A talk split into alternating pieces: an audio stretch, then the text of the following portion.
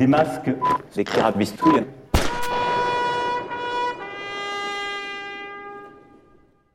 La parole est claire, l'information transparente.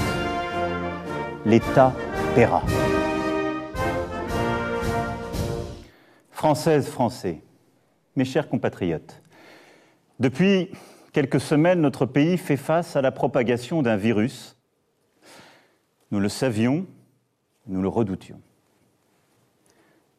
Après avoir consulté tous les acteurs économiques, j'ai décidé que les Français, les plus faibles, seront tous ceux qui, propagent le plus rapidement le virus, et donc c'est pourquoi nous protéger des plus vulnérables de nos compatriotes. C'est la priorité absolue.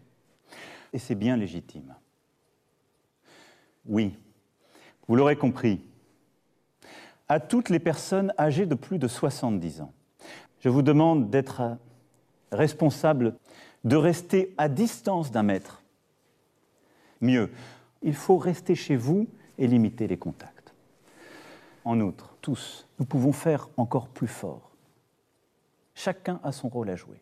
Cela veut dire se laver les mains suffisamment longtemps avec du savon.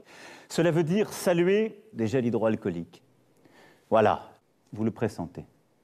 Je compte sur vous pour les jours, les semaines, les mois à venir. Écrivez, téléphonez, prenez des nouvelles et heureusement, ces gestes peuvent vous apparaître anodins. Les scientifiques le disent, ils sauvent des vies quand le destin frappe. Des vies. C'est pourquoi, mes chers compatriotes, je vous appelle solennellement, sans embrasser ou serrer la main, à les adopter. Protégez l'État d'abord. Vive la République. Vive la France.